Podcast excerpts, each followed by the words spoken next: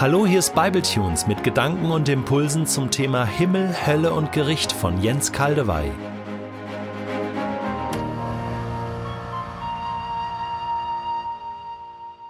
Ich lese in der neuen Genfer Übersetzung 1. Korinther 4, die Verse 1 bis 5 und 2. Korinther 5, Vers 10.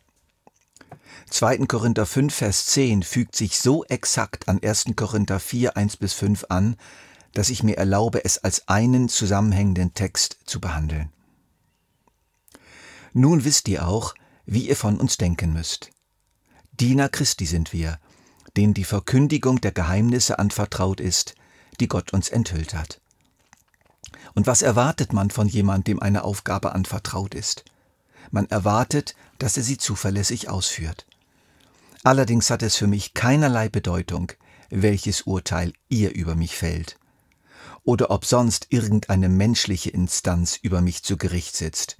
Nicht einmal ich selbst maße mir ein Urteil über mich an. Ich wüsste zwar nicht, dass ich mir etwas hätte zu Schulden kommen lassen, aber damit bin ich noch nicht gerechtfertigt. Entscheidend ist das Urteil, dass der Herr über mich spricht. Urteilt also nicht vorschnell, sondern wartet, bis der Herr kommt. Er wird alles Verborgene ans Licht bringen, alles, was jetzt noch im Dunkeln liegt, und wird die geheimsten Gedanken der Menschen aufdecken. Dann wird jeder von Gott die Anerkennung bekommen, die er verdient. Denn wir alle müssen einmal vor dem Richterstuhl von Christus erscheinen, wo alles offengelegt wird, und dann wird jeder den Lohn für das erhalten, was er während seines Lebens in diesem Körper getan hat, ob es nun gut war oder böse. Wir sind am Anfang einer ganzen Reihe von Bibeltunes-Einheiten zum Thema Himmel, Hölle und Gericht. Die nächsten Botschaften behandeln das Gericht Gottes. Es folgen Erläuterungen zu Texten über die Hölle und schließlich krönen wir unsere Serie mit biblischen Aussagen über den sogenannten Himmel, besser über die neue Welt Gottes, die er am Vorbereiten ist und dem ich hoffentlich viele von euch mal zu Gesicht bekommen werde. Heute steigen wir steil ein in das Thema Gericht. Unser Abschnitt sagt sehr viel darüber. Ich kann dazu in diesem einen Bible Tunes nur einige Anregungen geben, aber die haben es in sich, denke ich. Es ist für Paulus sonnenklar, das Gericht Gottes über alle Menschen wird kommen. Und zwar wirklich alle. Christen und Nichtchristen. Es gibt keine Ausnahme. Alle. Hier spricht Paulus ja in der Wir-Form. Es schließt sich selbst und die Korinther also voll ein. Wir müssen alle offenbar werden vor dem Richterstuhl Christi. Und uns Bibletunes-Redner und uns Bibletunes-Hörer gilt, wir sind voll mit dabei. Doch vielleicht fallen jetzt einigen von euch zwei scheinbar widersprechende Aussagen des Johannesevangeliums ein. Ich lese sie euch vor. Wahrlich, wahrlich, ich sage euch, wer mein Wort hört und glaubt dem, der mich gesandt hat, der hat ewiges Leben und kommt nicht ins Gericht, sondern er ist aus dem Tod in das Leben übergegangen. Das war Johannes 5,24 in der Elberfelder Übersetzung. Wundert euch darüber nicht, fährt Jesus später fort, denn es kommt die Stunde, in der alle, die in den Gräbern sind, seine Stimme hören und hervorkommen werden, die das Gute getan haben zur Auferstehung des Lebens, die aber das Böse verübt haben zur Auferstehung des Gerichts.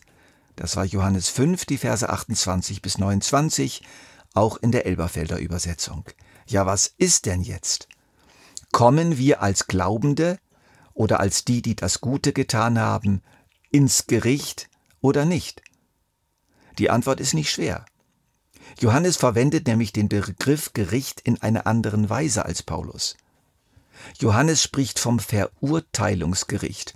Früher sagte man dazu Verdammung, in dem den Menschen das ewige Leben abgesprochen wird, was immer das heißen mag, dazu kommen wir später.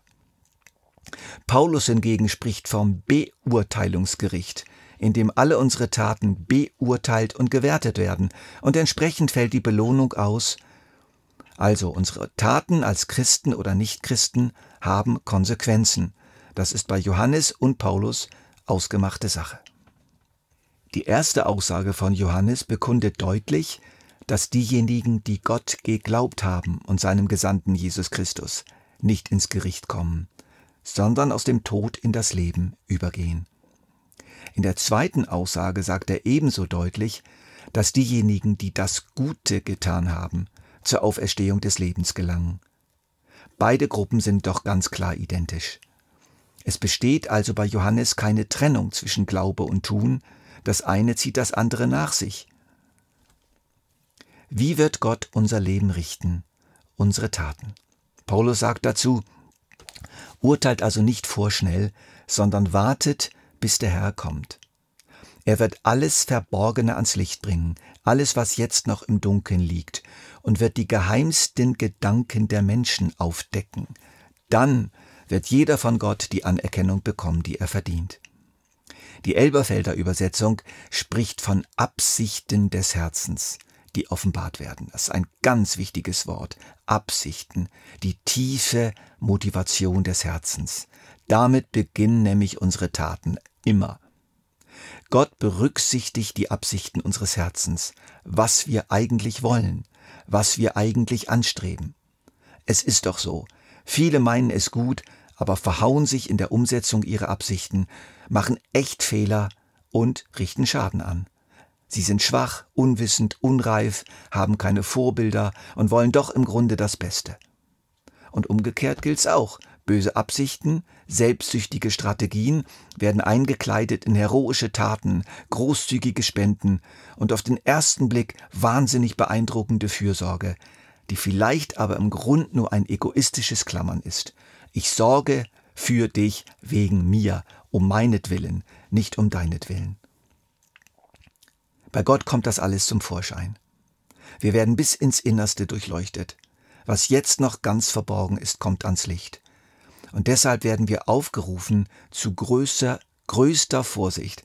Urteilt also nicht vorschnell, sondern wartet, bis der Herr kommt. Es wird also Überraschung geben. Gott wird so manchen ganz anders beurteilen, als wir es tun würden. Was ich aber doch glaube, ist, dass gute Absichten langfristig, ich betone langfristig, auch bei vorübergehendem Schaden und so manchen Fehlern doch gute Folgen haben, auch wenn man diese nicht immer direkt sofort sieht. Ich weise noch auf eine weitere wichtige Aussage im Text hin, denn wir müssen alle einmal vor dem Richterstuhl von Christus erscheinen. Von Christus. An vielen anderen Stellen ist davon die Rede, dass Gott die Welt richten wird, aber das ist überhaupt kein Widerspruch. Gott wird durch den von ihm eingesetzten Richter seinen ewigen Sohn richten, der natürlich in allem auf ihn hören wird und total mit ihm eins ist. Und diesen Richter, den kennen wir glücklicherweise recht gut aus den Evangelien. Wir wissen sehr viel über die Person dieses Richters, der uns alle richten wird. Er ist barmherzig, er ist für uns gestorben, er ist gerecht, er ist weise und vor allem er ist Person gewordene, völlig selbstlose Liebe, die ganz sicher nur eins im Sinn hat, für jeden das Optimum und Maximum herauszuholen, gerade auch im letzten Gericht. Jesus wird vollkommen gerecht, unfair, unbarmherzig und klug richten. Salomo verblasst dagegen völlig. Hier ist mehr als Salomo. Wir dürfen also damit rechnen, dass wir im wahrsten Sinn des Wortes auf einen äußerst wohlwollenden Richter treffen werden. Das tritt übrigens etwas versteckt auch in unserem Text noch in Erscheinung. Da heißt es nämlich, er wird die geheimsten Gedanken der Menschen aufdecken, dann wird jeder von Gott die Anerkennung bekommen, die er verdient. Anerkennung. Das Wort kann auch mit Wertschätzung oder Lob wiedergegeben werden. Also Paulus rechnet doch tatsächlich stark mit Anerkennung, Lob und Wertschätzung im Gericht Gottes. Wir denken immer nur an ein Strafgericht. Er freut sich auf das Lob. Er sagt aber nicht etwa, dann werde ich endlich die Anerkennung erhalten, die ich verdiene. Nein, er spricht von uns allen. Jeder, jeder. Ich bin sehr optimistisch. Es wird Gott, es wird Jesus große Freude bereiten, Ehre, Lob, Komplimente reichlich zu verteilen im Gericht Gottes.